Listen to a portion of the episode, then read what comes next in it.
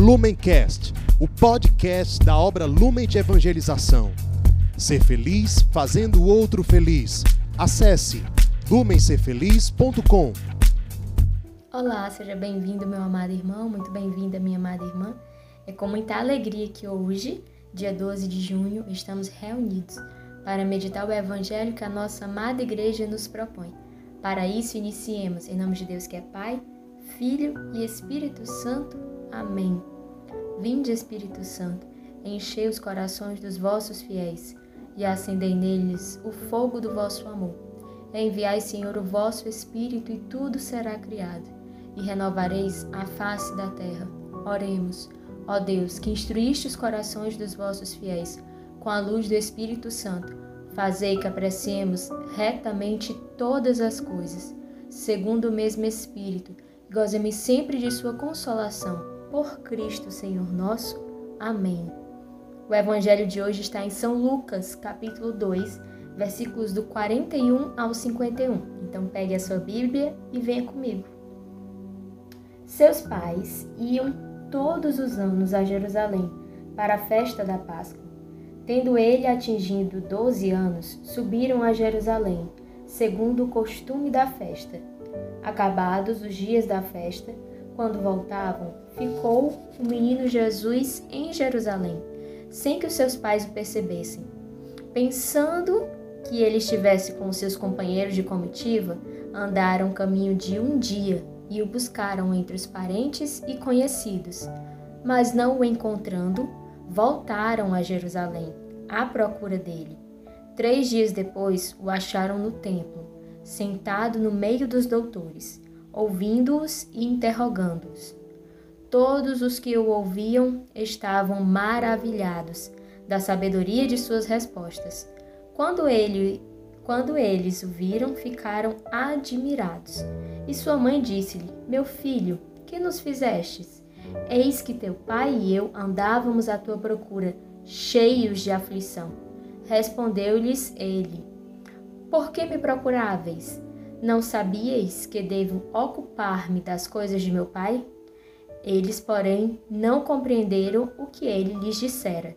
Em seguida, desceu com eles a Nazaré e lhes era submisso. Sua mãe guardava todas essas coisas no seu coração. Estas são para nós palavras de salvação. Hoje precisamos meditar o Evangelho à luz da festa que a nossa igreja celebra, que é a festa do Imaculado Coração de Maria. Então, olhemos para este Evangelho olhando para a Virgem Maria, para o seu comportamento, pensando, buscando entender o que ela sentiu e como ela agiu diante disso. O que, que o Evangelho nos narra no dia de hoje? Narra que o menino Jesus ficou por três dias perdido. Perdido em que sentido? Seus pais não sabiam onde ele estava. Podemos parar e pensar, mas que evangelho curioso! A igreja escolheu um, um momento de dor para um dia onde se celebra o Imaculado Coração de Maria? Qual é a relação? Por que, que a igreja fez isso? É certo que Maria é muito discreta na sua participação nos evangelhos, mas ainda assim, por que não colocar, por exemplo, o milagre nas bodas de Caná, onde através da sua intercessão Jesus antecipa, antecipa e ali inicia a sua vida pública? Não. A igreja escolheu este evangelho para nos ensinar que nós temos, não por acaso, Maria como nosso modelo. Nós precisamos olhar para como a nossa mãe se comportou no momento de dor.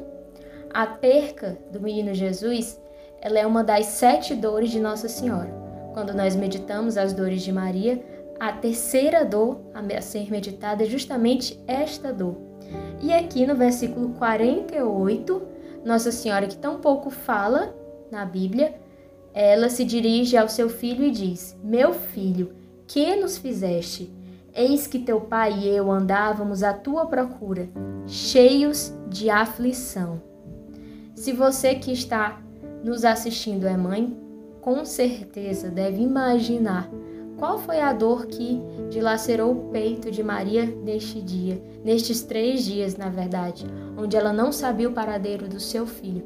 Então, por quê? Por que a igreja escolhe este evangelho que exala dor num dia de festa? Como eu falei antes, para que nós aprendamos com a Virgem Maria como nos comportar diante dos momentos de dor. Qual foi a reação de Nossa Senhora? Ela sim externou, ela sim colocou para o filho a sua dor e a sua preocupação, mas ela não se revoltou, mas ela não foi agressiva com ele, ela não se rebelou, ela não assumiu uma postura de vítima, ela não disse: Meu filho, por que você fez isso conosco? Por que você nos dá tanto trabalho? Tudo o que nós fazemos é por você, pensando em você e você age assim. Não foi essa a conduta da Virgem Maria. Ela mesmo estando nesse momento de, de tanta angústia, ela foi fiel. E aqui está uma grande dica para nós aprendermos com a Virgem Maria a como ser fiel a Deus. Outro dia eu estava no trânsito aqui da, de Fortaleza e havia essa frase é, no adesivo de carro: Deus é fiel e você? Havia essa pergunta. E nós? Como nós somos fiéis a Deus? A Virgem Maria foi e é fiel a Deus porque nos momentos de maiores dores ela permaneceu, ela perseverou. E ela não sabia o que estava por vir, ela não tinha todas as respostas, ela não sabia de todas as coisas. Tanto que no versículo 51 nós temos: Sua mãe guardava todas essas coisas no seu coração. Aquilo que ela não entendia, aquilo que ela entendia um pouco, independente de como fosse, tudo ela guardava no seu coração. E no seu coração era cheio de amor e abandono em Deus nós também precisamos cultivar essas virtudes em nosso coração.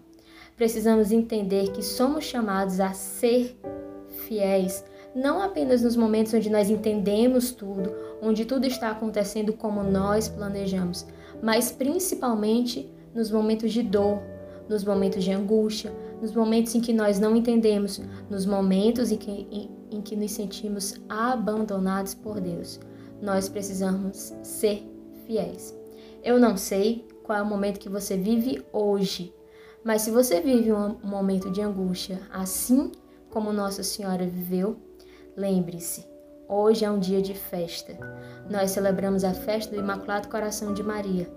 E Maria, ela foi digna de receber o título de rainha porque ela perseverou até o fim. Então perseveremos também até, no, até o fim e peçamos que Nossa Senhora interceda por nós. Peçamos que ela rogue a Deus por nós, para que nós sejamos fiéis nos momentos de maiores dores em nossas vidas. Com Maria sempre, Ave Maria, cheia de graça, o Senhor é convosco.